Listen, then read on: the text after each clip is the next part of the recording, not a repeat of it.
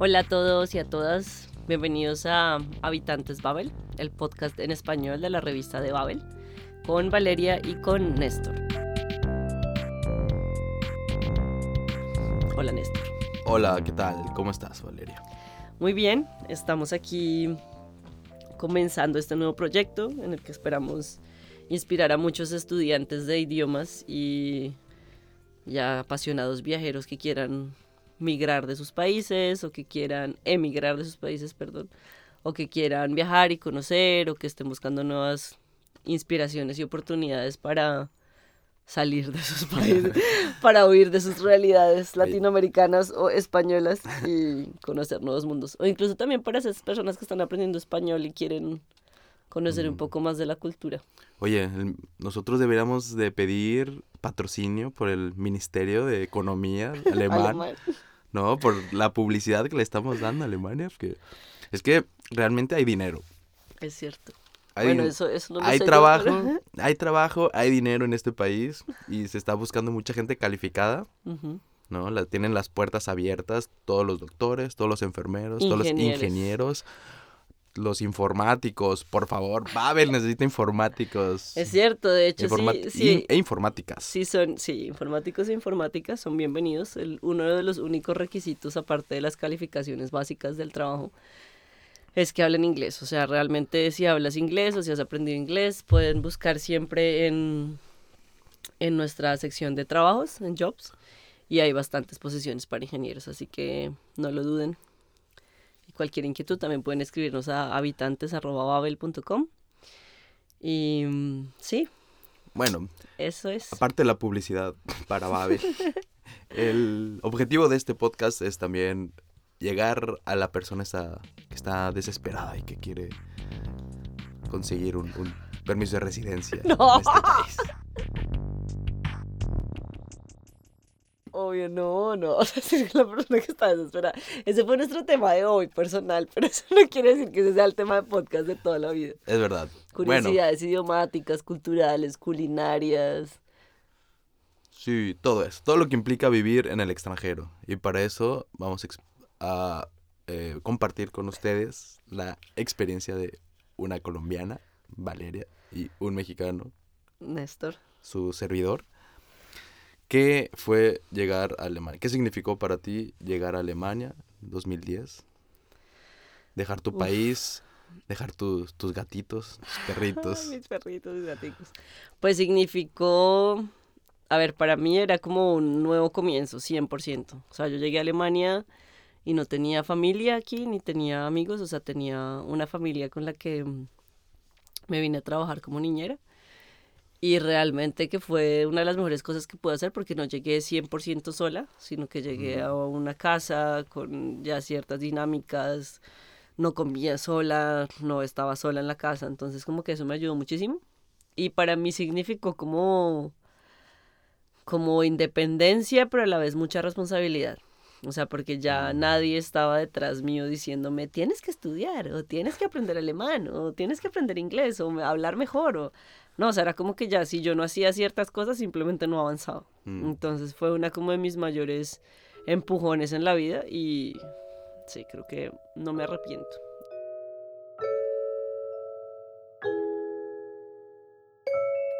Yo quisiera que pongan mucha atención en lo que- las palabras de Valeria, porque Valeria es el vivo ejemplo de que sí se puede, no necesitas un apellido alemán, ni tener padres españoles, ni tampoco casarte con un europeo para quedarte y ser una persona exitosa en Europa.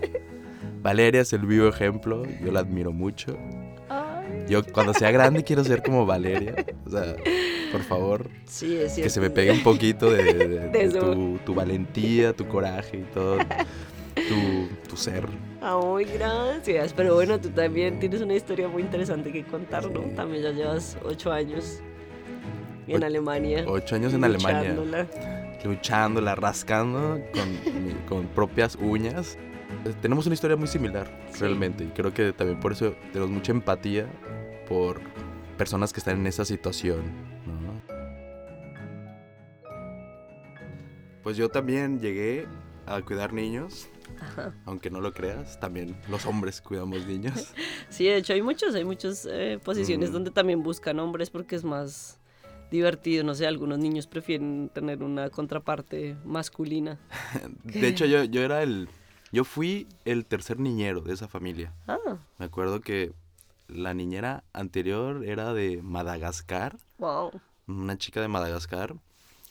Entonces, eh, el siguiente niñero pues tenía eh, que ser hombre, Ujú. porque el, el niño quería, pues hacer, tener una relación pues de, como de gran hermano Claro, con el niñero. claro.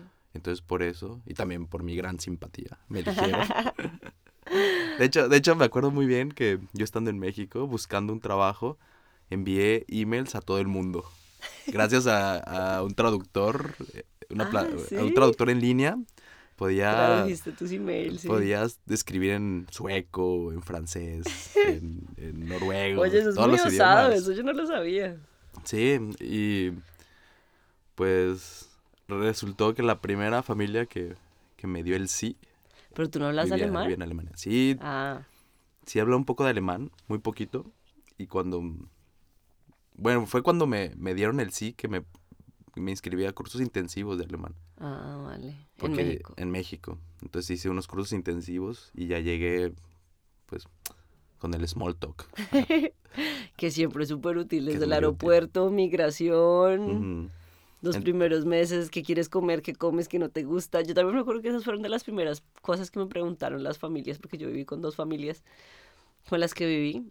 Era eso, como, ¿comes de todo? Y uno, sí, porque claro, o sea, no. arepas. Arepas, sí, sí. Sobre todo arepas. Todo arepa, sancocho, ajiaco y chicharrón, ¿sí? ¿No? No. Y... mm, sí, eso era, era importante. ¿Qué, qué, qué- qué te acuerdas que fue como lo más difícil al principio? Como lo que más te chocó. manejar. Odiaba eso. Yo odiaba manejar. Hasta, hasta el sol de hoy odio manejar. Ah, ¿pero tú tienes licencia? No, ese ese es el problema. Que yo ni siquiera sabía manejar y parte de cuidar a los niños era Era. llevarlos a ¿Y te sus... dejaban el coche sin licencia? Bueno, yo tenía una licencia mexicana, Ah, pero te la habías ganado una piñata. me la gané una piñata, exactamente.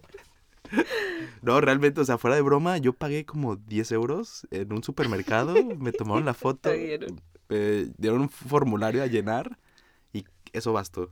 No. Yo realmente no sabía, o sea, sabía la, la teoría. Existe un, un cambios, existe el clutch y, Y tiene ya. que combinarse eso. Pero realmente fue ya No, el, qué o sea, el prim- yo me acuerdo mi primer día de trabajo, mis jefes, pues que tenían mucho trabajo ellos mismos, entonces Ujú. por eso no podían corroborar si yo realmente era apto para llevar a los niños a la escuela. Eh, me dieron las llaves del auto y el sistema de navegación que fue mi primera, mi primer interlocutor en alemán, ¿no? Una máquina me enseñó Ah, claro, mis primeras lecciones en alemán. Bitte rechts abbiegen. Sie haben Ihr Ziel erreicht. 300 Meter. Ajá. Entonces, eh, los niños fueron los que me enseñaron todo los, el reglamento, porque los niños cuando eh, están en el sexto de primaria. Les enseñan el reglamento de tránsito para ellos poder andar en bicicleta en la calle. Fue muy divertido, fue una época muy divertida. Bueno, para ellos, para mí muy estresante. Era como una montaña rusa todos los días. Claro, emociones. Era, una- era una aventura llegar a la escuela. Mucha gente me mentaba la madre, desde los otros Claro, conductores. tú manejando ahí. Yo manejando, aparte yo del DF, que yo tenía la idea de que así se maneja, como en el DF, como en la Ciudad de México. Que los semáforos son simbólicos. Exacto, que todo es, todo es subjetivo. todo es- Bueno, a ver, ya pasó, o sea, estamos graduados. ¿Qué haces? ¿Qué haces cuando te gradúas? Buscas un trabajo. Buscas un trabajo. Bueno, y ahora ya eres casi, casi dueña de Babel. Y el jefe mañana un memorando así todo ¿todo bien. No, bueno, eres la directora. Pues no soy la directora, porque sería como... Bueno, yo soy la gestora de contenidos de la revista de Babel. mm, Y me encargo como de los artículos que se publican, de comisionar ilustraciones, de trabajar con freelancers como tú. También tenemos muchos videos y contenidos interesantes en el canal de YouTube de Babel, que se llama Babel, eh, Babel en español. Y ahora tenemos habitantes. habitantes que somos nosotros. Habitantes Babel. Exacto. Entonces, yo quisiera felicitarte por tu buen tino, por tu buen gusto de invitarme, eh, de invitarme para este podcast. Se ve que eres una buena eh, manager de, de contenidos. Soy buena, soy buena. Ay, qué tal ahí. mis compañeros me van a odiar.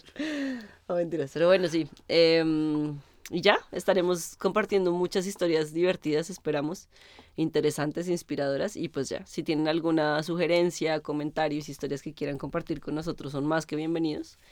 Y nos pueden siempre escribir a habitantes.babel.com o visitar nuestra revista o buscar Babel en Facebook o sí. O físicamente, que vengan a las instalaciones pueden- de Babel. Si están en Berlín también pueden avisarnos y venir a visitarnos.